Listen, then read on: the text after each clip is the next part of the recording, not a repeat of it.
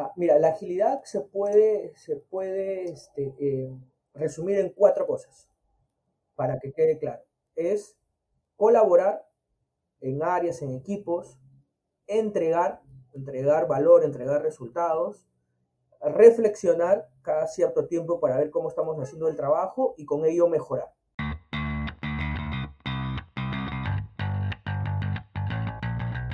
Hola, soy Diana Yauri y esto es Innovación para Todos, entrevistas con expertos. Todos los jueves por el podcast de Yellow Brain estaremos hablando sobre experiencias en el mundo de la innovación y tips que puedes aplicar en tu vida laboral. Yo no soy una gran experta en innovación, pero mis invitados sí, así que juntos estaremos aprendiendo más de este mundo de constante evolución, con los mismos protagonistas del cambio. Hoy tenemos como invitado a Luis Félix. Él es programador, profesor y consultor en transformación digital y adopción de cultura ágil en las empresas, fundador de ATX y en estado beta. Hoy Luis nos contará un poco de su historia y el camino que recorrió de pertenecer al ejército a emprender en innovación. Además, nos compartirá un poco de su conocimiento sobre Agile Mindset. Espero que les guste este episodio y aprendan tanto como yo.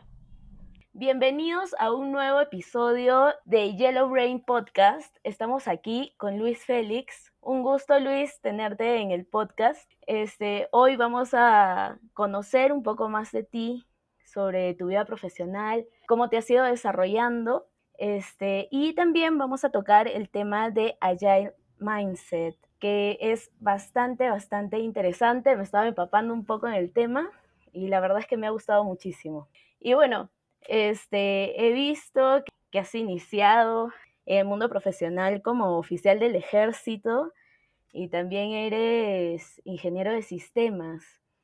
Eh, me parece bastante interesante tu historia, me gustaría que me cuentes un poco más. ¿Qué tal, Diana? Bueno, agradecerte por, por la invitación. Yo encantado de, de compartir este, contigo, con Yellow Brain y con toda su comunidad este, algunos aprendizajes en, en estos años que he tenido en diferentes ámbitos profesionales, como bien lo has mencionado.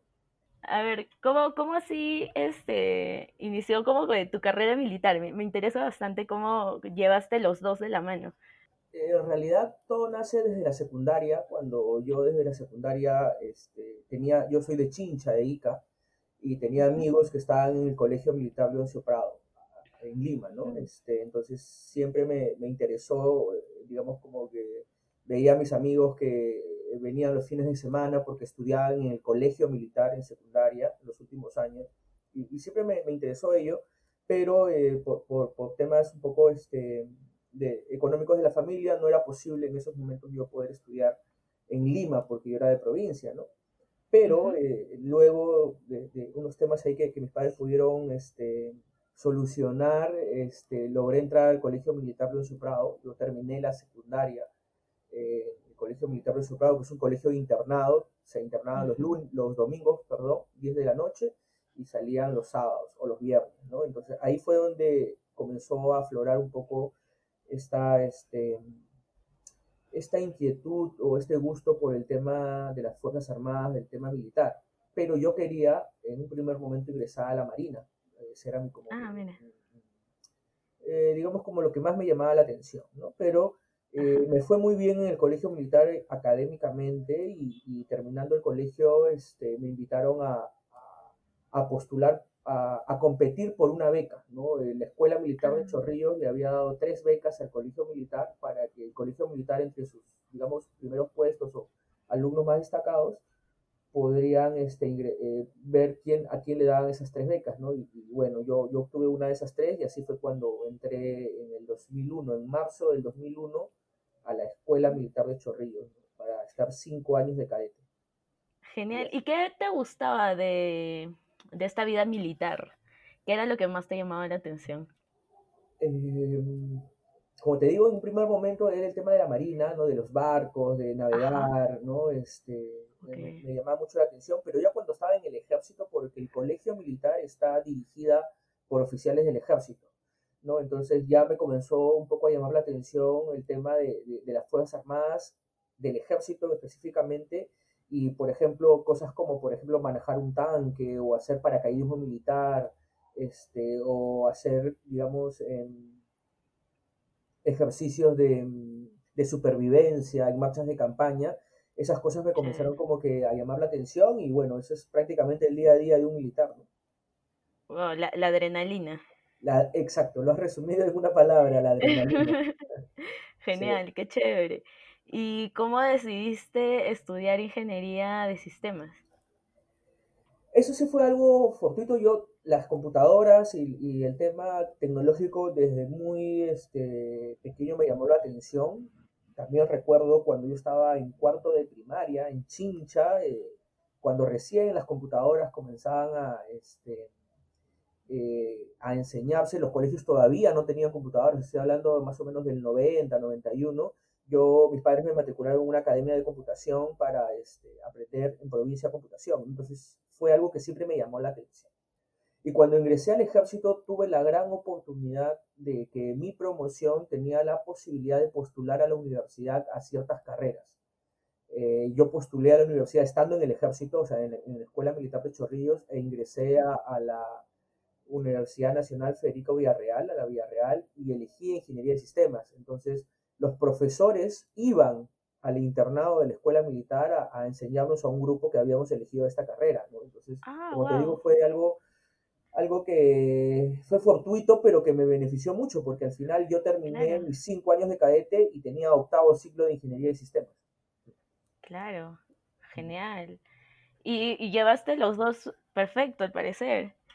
¿Cómo fue que, te fuiste más por el lado de, sistemas y de desarrollo y todo esto? Y, o sea, ¿cómo fue la decisión de, dejar el ejército? Una decisión muy difícil, considero una de mis decisiones profesionales más difícil que, he podido tomar en mi vida profesional dado que yo me fui del ejército por una decisión personal, no, no, no es que me haya pasado algo o que algo pasó, porque siempre me preguntan, ¿qué pasó? ¿Por qué te saliste? Y en realidad no, no, no pasó nada. Al contrario, me acuerdo que yo estaba en los primeros puestos para ascender a, grado de teniente, este, no, no me estaba yendo mal. Pero eh, algo que, que, sí caracteriza en mi, en mi forma de ser y mi personalidad, que a veces cuando algo se me mete a la cabeza, este, yo tomo la decisión, ¿no? Y, a veces no escatimo en que esa decisión puede ser riesgosa o no. Y en este caso lo fue, porque cuando yo pido mi baja del ejército y me, voy del ejército, estaba hablando en el 2009, este, em, no es que yo tenía otro trabajo o, estaba ya haciendo algo de sistemas, no, para nada. O sea, simplemente fue mi decisión pensando en que algo más podía hacer y este, le, guardo mucho cariño al ejército, a las Fuerzas Armadas y, así fue. Y fue tan riesgoso que cuando renuncié me quedé como cinco meses desempleado y no tenía trabajo, no conseguía trabajo siendo bachiller en sistemas. ¿No? Este, fue algo, un aprendizaje bastante interesante porque aprendí en el camino a adaptarme a las circunstancias que, que se iban presentando. Claro, ¿Y cuál fue la primera chamba que, conseguiste y cómo, cómo te fuiste desarrollando? Eh, como te digo, estaba cinco meses desempleado, inclusive en algunos momentos llegué a pensar, oye, ¿qué hice? No tenía una carrera ya prácticamente hecha, todo me estaba yendo bien y me voy a algo que, que si bien es cierto, tenía el cartón de bachiller en sistemas, pero este, no tenía la experiencia, en el rubro, ¿no? Así que yo me acuerdo que eh, eh, me enviaba muchos CVs, me, mandaba, me llamaban entrevistas, pero no, al final no concretaba nada. Y, cuando te das de baja ya no hay vuelta atrás, ¿verdad? No, no, no, ya no hay vuelta atrás. ya, no hay, ya no hay que, quiero regresar. claro, claro.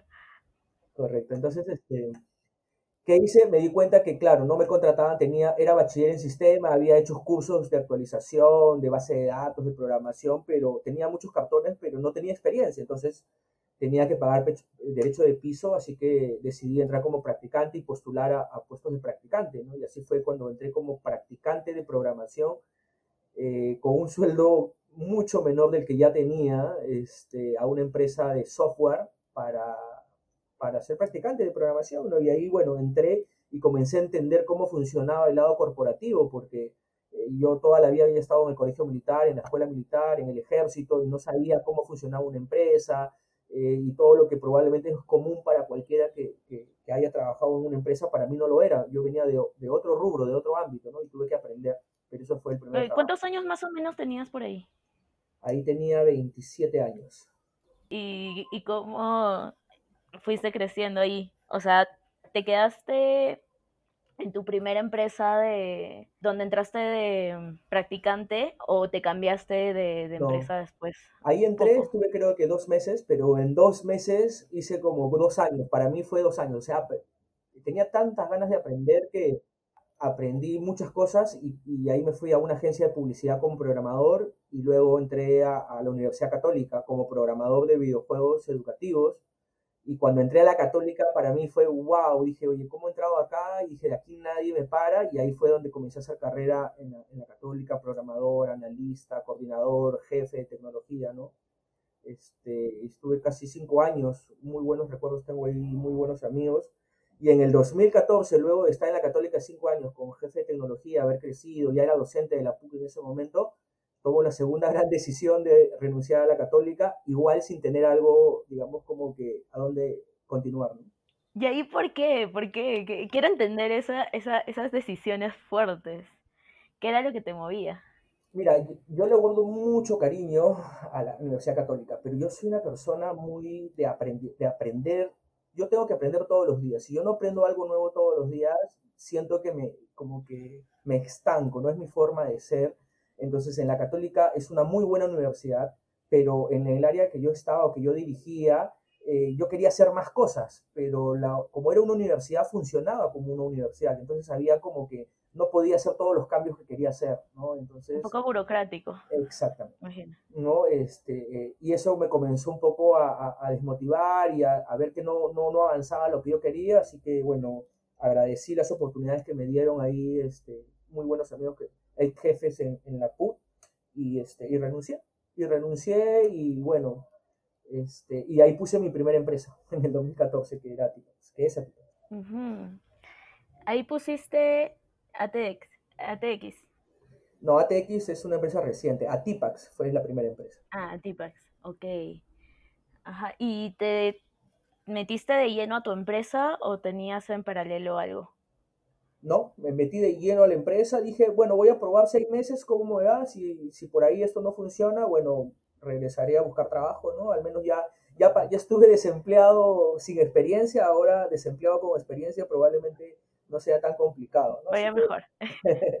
Entonces, este, no, me metí full time y crecimos muy rápido porque, o sea, de, ser yo solo la empresa, en, en, dos años éramos 30 personas en la empresa. Este, wow. Eh, también fue un gran aprendizaje. Y ahí fue donde me comencé, o sea, siempre he estado inmerso en temas de innovación, en temas de aprender cosas nuevas. Ahí fue donde, ya saliendo de la católica, me comenzó a interesar temas de agilidad y me comencé a meter en temas y al final comenzamos a, en la empresa que es de tecnología, la primera empresa que te digo, comenzamos a trabajar de manera ágil y hacer una organización ágil con equipos ágiles, ¿no? Y, me fui involucrando poco a poco en, estos temas que ahorita es mi principal función, que es, eh, es Coach y Trainer de, agilidad, ¿no?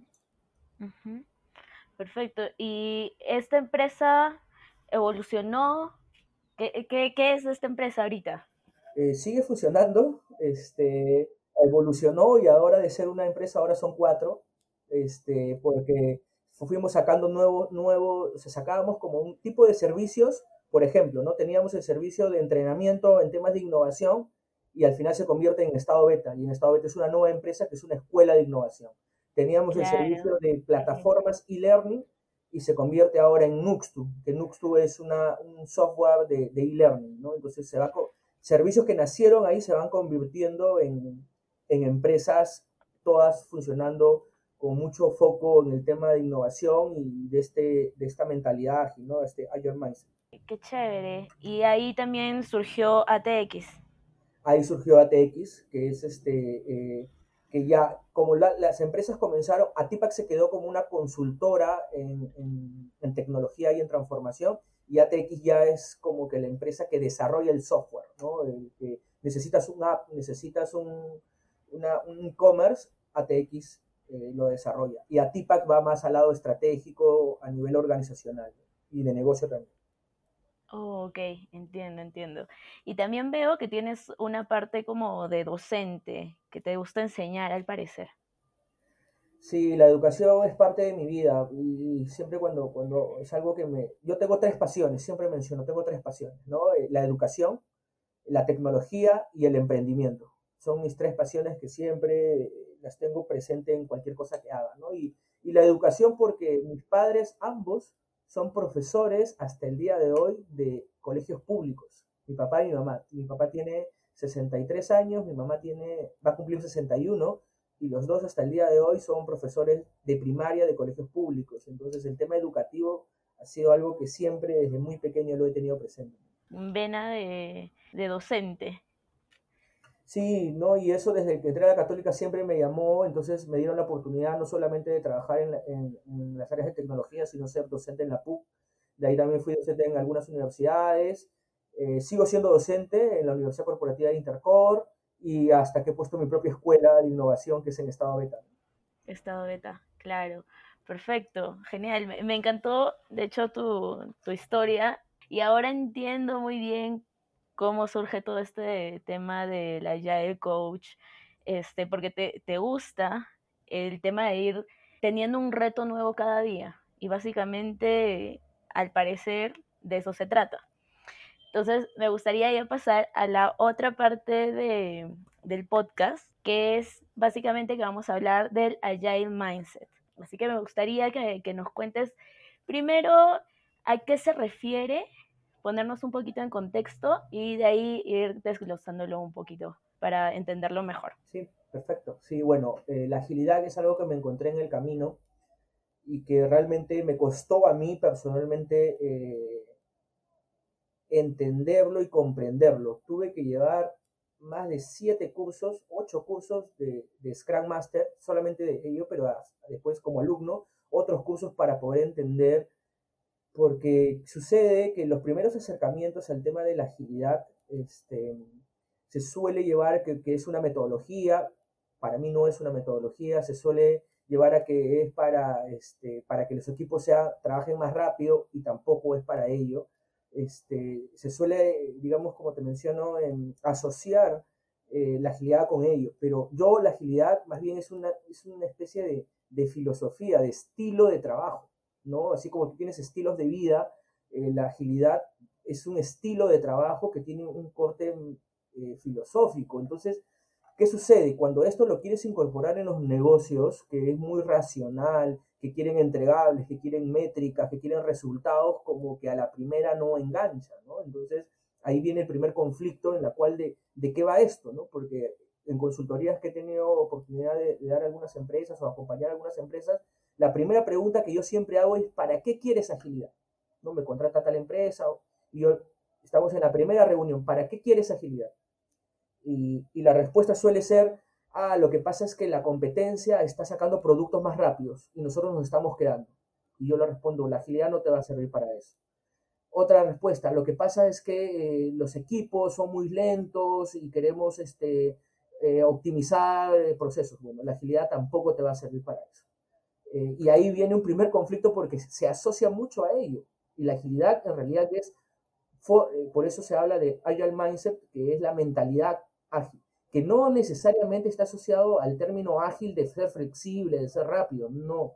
Y esa es la confusión, ¿no? Sino está asociado a una forma diferente de trabajar, de pensar, a lo que comúnmente nos han este, eh, enseñado en pregrado, posgrado, en el trabajo, que hemos aprendido a través del tiempo, en la cual nos alejamos un poco, por ejemplo, cosas como eh, el jefe, ¿no? En la agilidad no existen los jefes, existen roles donde hay equipos colaborativos, nos alejamos, por ejemplo, de, de cosas como un GAN de proyecto, ¿no? Entonces siempre estamos asociados a tener un GAN de proyecto con hitos y en la agilidad no existe el GAN de proyecto, por ejemplo.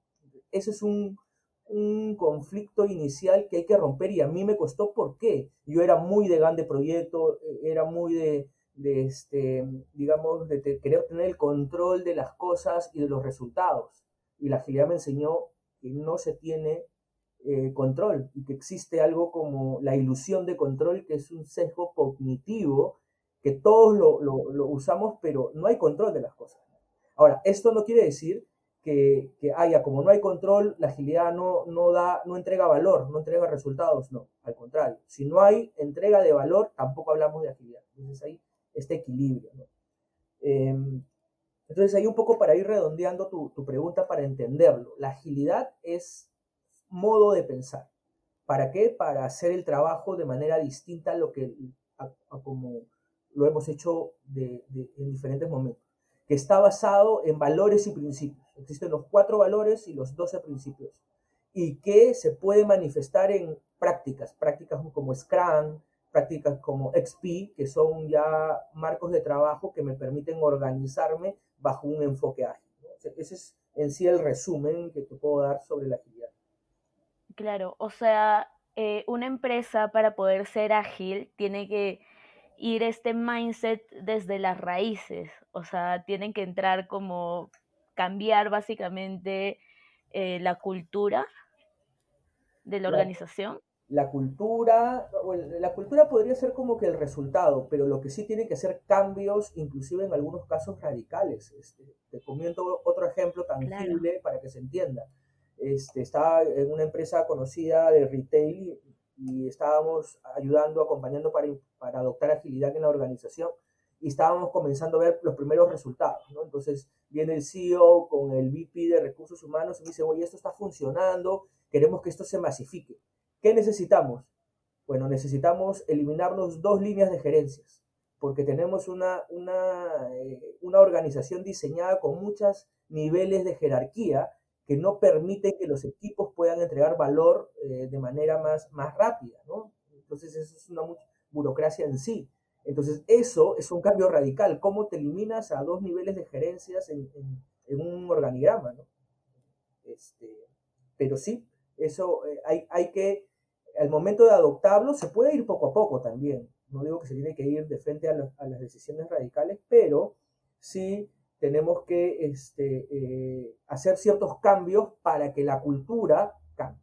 Toda organización tiene una cultura, puede ser buena, mala, cada uno tendrá, digamos, su apreciación, pero es una, em, una cultura que generalmente está muy orientado a que hay alguien que te dice qué hacer. Viene el jefe y te dice, ok, estas son tus funciones, estos son tus objetivos, cada tres meses los revisamos, ¿no? Este, y, tú, y te dan como que te marcan la línea. En la agilidad no funciona porque no hay ese jefe que viene a decirte cuáles son tus objetivos, sino tú como equipo, tú personalmente y como equipo, tienes que plantear qué valor le vas a generar a la organización o al cliente. Claro. Y en estas empresas, por ejemplo, eh, tomando, tomando la empresa de retail, eh, ¿qué hay de esos puestos que parecen operativos y que parecen que hacen lo mismo siempre? ¿También se pueden convertir en equipos ágiles? mira, la agilidad se puede, se puede este, eh, resumir en cuatro cosas, para que quede claro. Es colaborar en áreas, en equipos, entregar, entregar valor, entregar resultados, reflexionar cada cierto tiempo para ver cómo estamos haciendo el trabajo y con ello mejorar. Entonces, estas cuatro cosas, colaborar, pero colaborar de verdad, ¿no? No colaborar que uno hace, el otro no trata de hacer menos, sino colaborar realmente como, como equipo, como área. Entregar valor, ¿no? O obtener resultados reflexionar y mejorar. Si estas cuatro cosas se dan, o sea, esto puede aplicar para cualquier tipo de trabajo, este, porque es una, una manera, la agilidad, en estos cuatro aspectos que te digo, que se llama el corazón de la agilidad, entregar o colaborar, entregar, reflexionar y mejorar, se puede aplicar en cualquier lado, no, no, no, no es este, especialmente para áreas de innovación. Pero si, por ejemplo, tenemos un área de innovación, un equipo que va a construir un producto, se puede utilizar ya un marco eh, de trabajo ágil, como Scrum, como XP, que era lo que te comentaba, que ya tiene roles, que ya más es, más, eh, digamos, tiene cierta estructura de trabajo. Esto sí solamente funciona para equipos que construyen algo, un producto un servicio, el equipo lo está construyendo, pero para trabajos, como tú dices, más eh, rutinarios, operativos, probablemente estos marcos de trabajo no, no, no apliquen, no sean tan tan eficiente usarlos en estos contextos, pero eso no quiere decir que no pueden ser ágiles, ¿no? O sea, es, es en colaborar, entregar, reflexionar y mejorar aplica para cualquier proceso, ¿no? Exacto. Ay, justamente ahí también te quería hacer la pregunta, que normalmente el temas de agilidad van relacionados a, a lo digital o no necesariamente. Lo que pasa es que eh, la agilidad nace del software, ¿no? Eh, eh, toda esta corriente ágil, estos marcos de trabajos ágiles como Scrum, XP, nacen del software, nacen de la tecnología para, para desarrollar mejor software. De ahí viene. Entonces, cualquier producto digital que tenga que ver este, con construcción de un software, construcción de una, construcción de una plataforma, funciona 100%. 100% funciona. Pero eh, en el camino se han dado cuenta que esta forma de trabajo para la construcción de productos digitales, la construcción de software, funciona tan bien que se ha ido adoptando para otros ámbitos, ¿no? Este, y, y también me parece válido, ¿no? Se puede utilizar en otros ámbitos, este, eh, pero ahí hay que analizar y hacerle un doble clic si realmente vale la pena eh, utilizar esto, este enfoque, porque en algunos casos funciona mejor utilizando la forma tradicional de, gestionar un proyecto, con mi de proyecto, etcétera, y, es mucho más eficiente y no forzamos a utilizar una herramienta porque aquí también eh, estas son herramientas, ¿no? ¿no? No es la panacea y que va a hacer que la, la, organización se transforme y sea la más ágil del mundo, ¿no? Simplemente son herramientas que se van utilizando para que los proyectos, los productos, los servicios sean de mucho valor. Entonces, no me parece mal que se utilice en otros ámbitos, solamente hay que darle doble clic para ver si realmente vale la pena utilizarlo en esos ámbitos. Genial. Y hay otro tema también que, he leído bastante que, lo mencionan, eh, que es el propósito. ¿A qué se refiere? ¿Al propósito de la empresa en general o a lo que me comentabas de para qué es eh, la transformación que, necesitas o que quieres? Sí, mira, y aquí estamos entrando al terreno más de la transformación digital, ¿no? Este, eh, digamos que mm, como yo estructuro y veo una, una, transformación en una organización, en una empresa, es ya la empresa necesita generar más innovación para a su vez entregar más valor a los usuarios, para a su vez estos sientan eh, satisfacción y puedan volver a recomprar o referir, ¿no? Y ese ciclo se tiene que hacer permanente. Pero ¿cuál es el primero? Generar innovación. ¿Cómo hacemos que la, empresa genere innovación permanentemente como empresas tipo Rappi, tipo Mercado Libre, tipo este, Uber, Netflix, etcétera?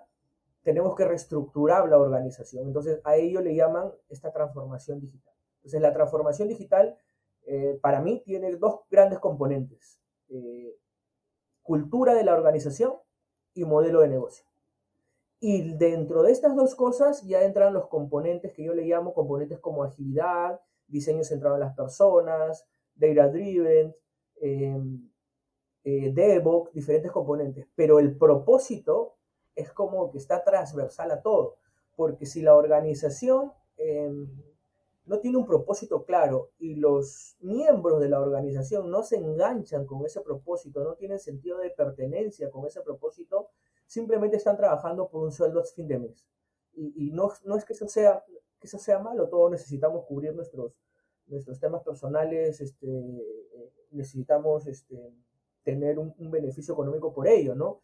Pero si solamente el colaborador de una organización trabaja por un sueldo fin de mes, no, no va a haber esta innovación que necesitamos.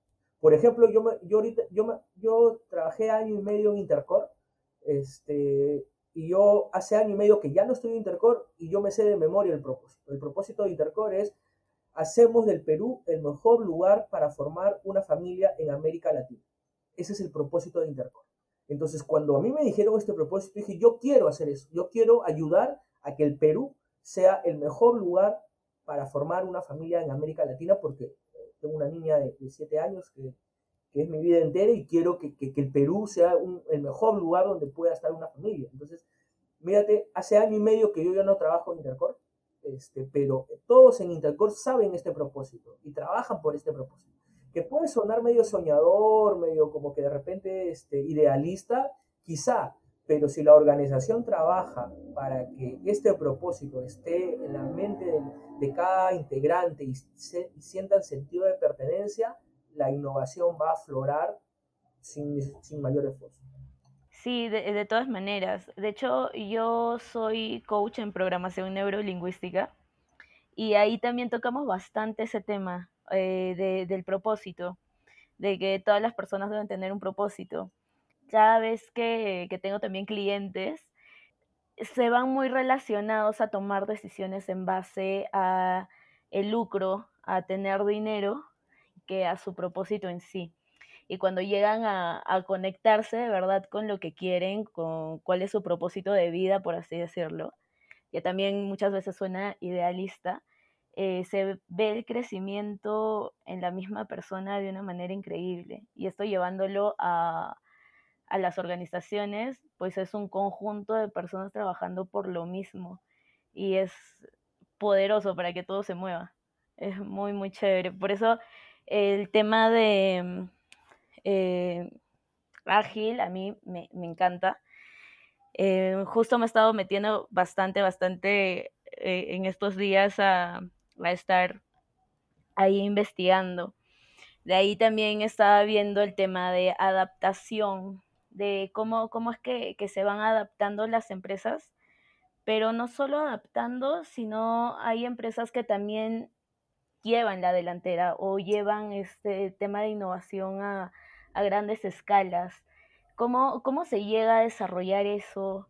Eh, bueno, no, no hay una, una, este, como que digamos, una receta para, para que eso se dé, ¿no? Este, eh, pero sí hay ejemplos reales de ello, ¿no? Este, en plena pandemia, en este contexto que estamos viviendo todos, eh, la Mercado Libre, esta empresa argentina, acaba de ser la empresa de mayor valor de Latinoamérica, ¿no? O sea, vale más que los bancos, que las petroleras, que las mineras.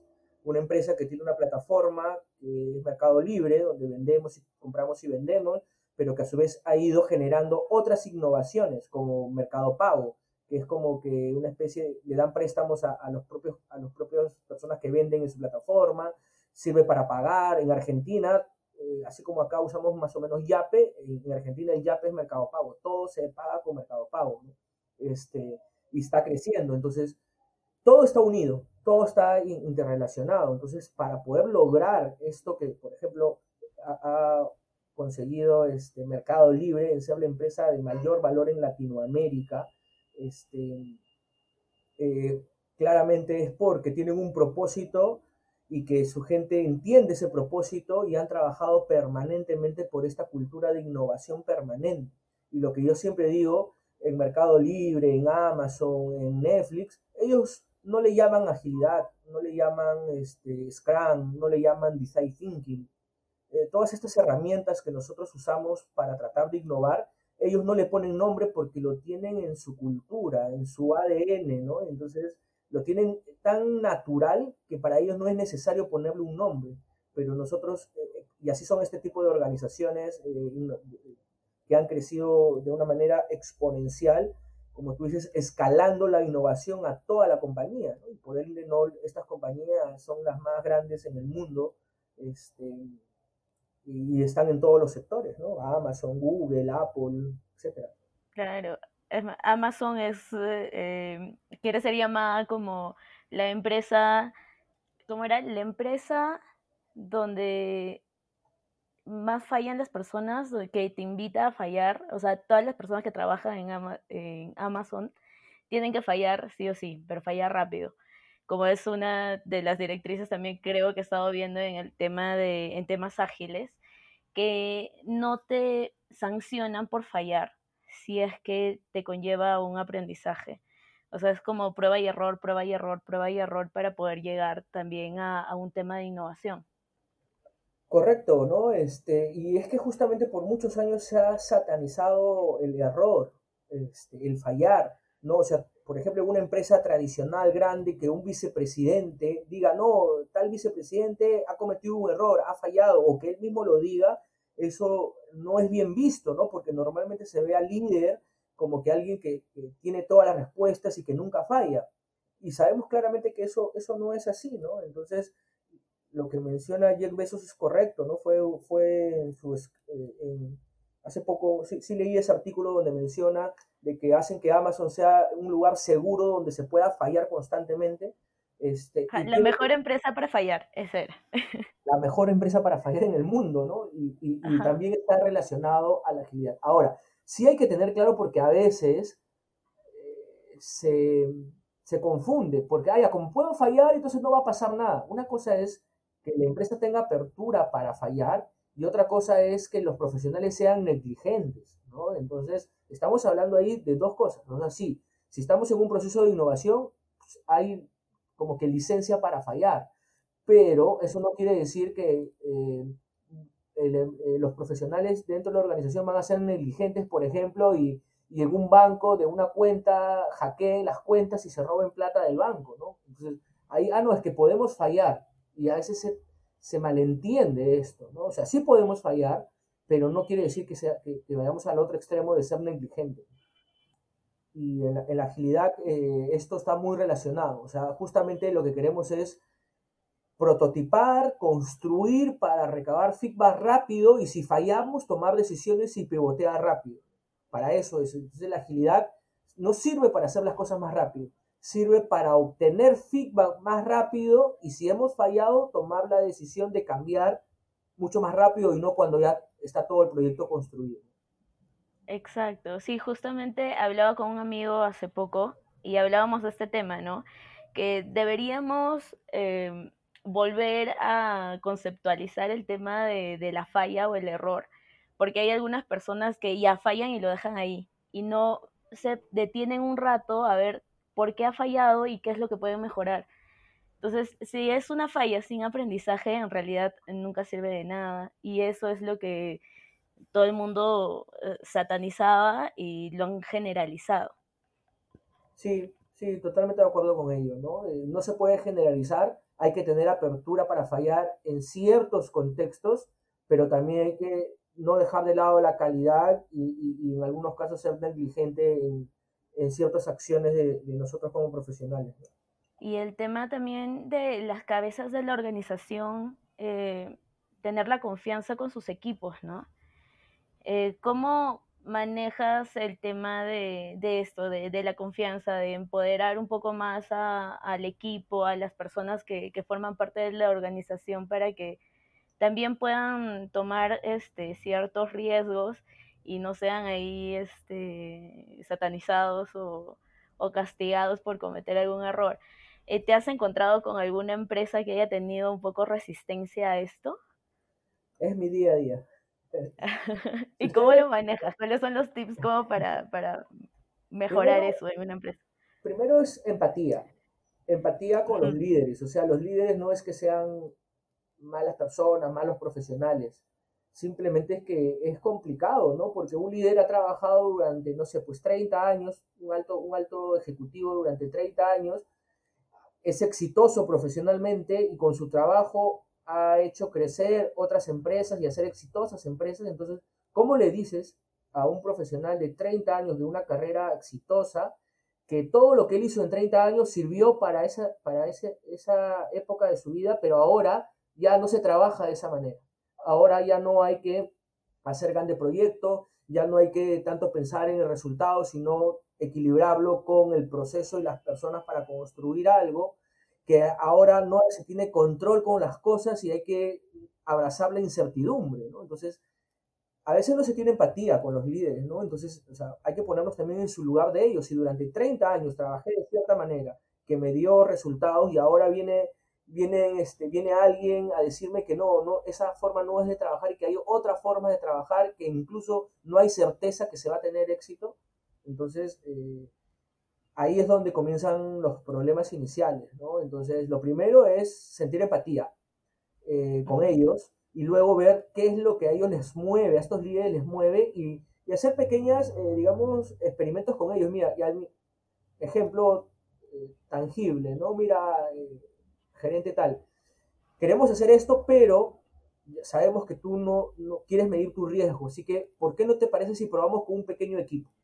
Tú tienes en tu área 30 personas, dame a tres personas medio tiempo para armar el equipo y si tú ves que esto va generando resultados, este, vas activando más cosas. Entonces, eh, buscas un equilibrio para que no se sientan como que, digamos, eh, no sé si es la palabra invadidos. invadidos, amenazados con algo que no están seguros si va a tener resultados, porque cuando yo voy me dicen, ok, ¿cuál es el, resultado? El resultado no te lo voy a dar yo, el resultado te lo va a dar tu propia gente, ¿no? Entonces ahí es donde entran en ansiedad y no saben qué decisión tomar. Y, si vamos a la, como que a la ofensiva, es peor. La idea más bien es buscar sponsor de que, de que te ayuden a generar este cambio en la organización. Claro, Claro, totalmente. Y de hecho, creo que hasta mi generación de, millennials eh, hemos estado muy en, esa mentalidad de que los jefes, la, experiencia eh, y todo esto genera a veces de creer que todo lo sabes si ya tienes 20 o 30 años en una industria y un poco cerrarte a, otras, a otras visiones un poco también he estado leyendo sobre las empresas de innovación y me dedico al caso de, Facebook, que en una de estas de estos concursos internos que hacen de ideas de innovación salió el tema de like y ahora es como que una de las cosas principales en, en, Facebook y en todas las redes sociales, que todo el mundo busca likes. Entonces, esto no salió de, de, del gerente eh, principal, sino salió de, de, alguien más del equipo. Entonces, esa apertura creo que, que es algo bastante interesante que ya se está dando en algunas empresas. Todos aprendemos de todos, ¿no?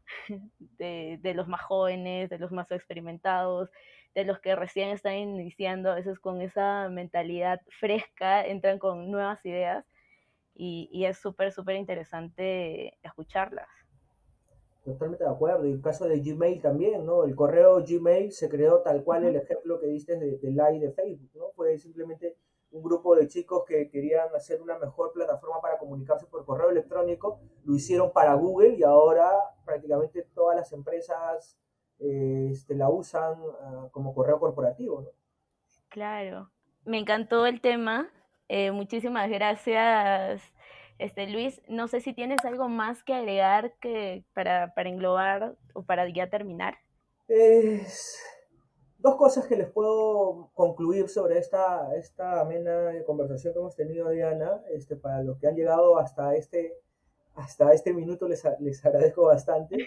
Y les recomiendo solamente dos cosas. Eh, la primera es, nunca dejen de aprender, aprendan todos los días. Se aprende leyendo, se aprende viendo un video, se aprende estando en un curso, aprendan todos los días. Y lo segundo, eh, que confíen en el proceso. Esto es algo que a mí me costó muchísimo, muchísimo adoptarlo, porque a veces queremos que tener como que el control de todo y si algo no nos hace sentido, como que lo, no, ah, esto no, no pasa nada. Y a mí me costó al inicio con la agilidad, a mí igualito, no, esto no, no creo que funcione pero confiar en el proceso y que este es un proceso y que a la primera no necesariamente lo vamos a entender, si llegamos eso a comprenderlo y asimilarlo, lo digo por experiencia que, les, va, les va a ayudar muchísimo, confiar en el proceso. Perfecto. Nada, muchísimas gracias Luis. Ya nos estaremos comunicando pronto para de repente otros temas que en verdad me, me parece muy interesante. Encantado, Diana, de, de colaborar cuando, cuando gusten. Y saludos a todos los, la comunidad de Yellow Brain. Listo, perfecto. Muchas gracias, Luis.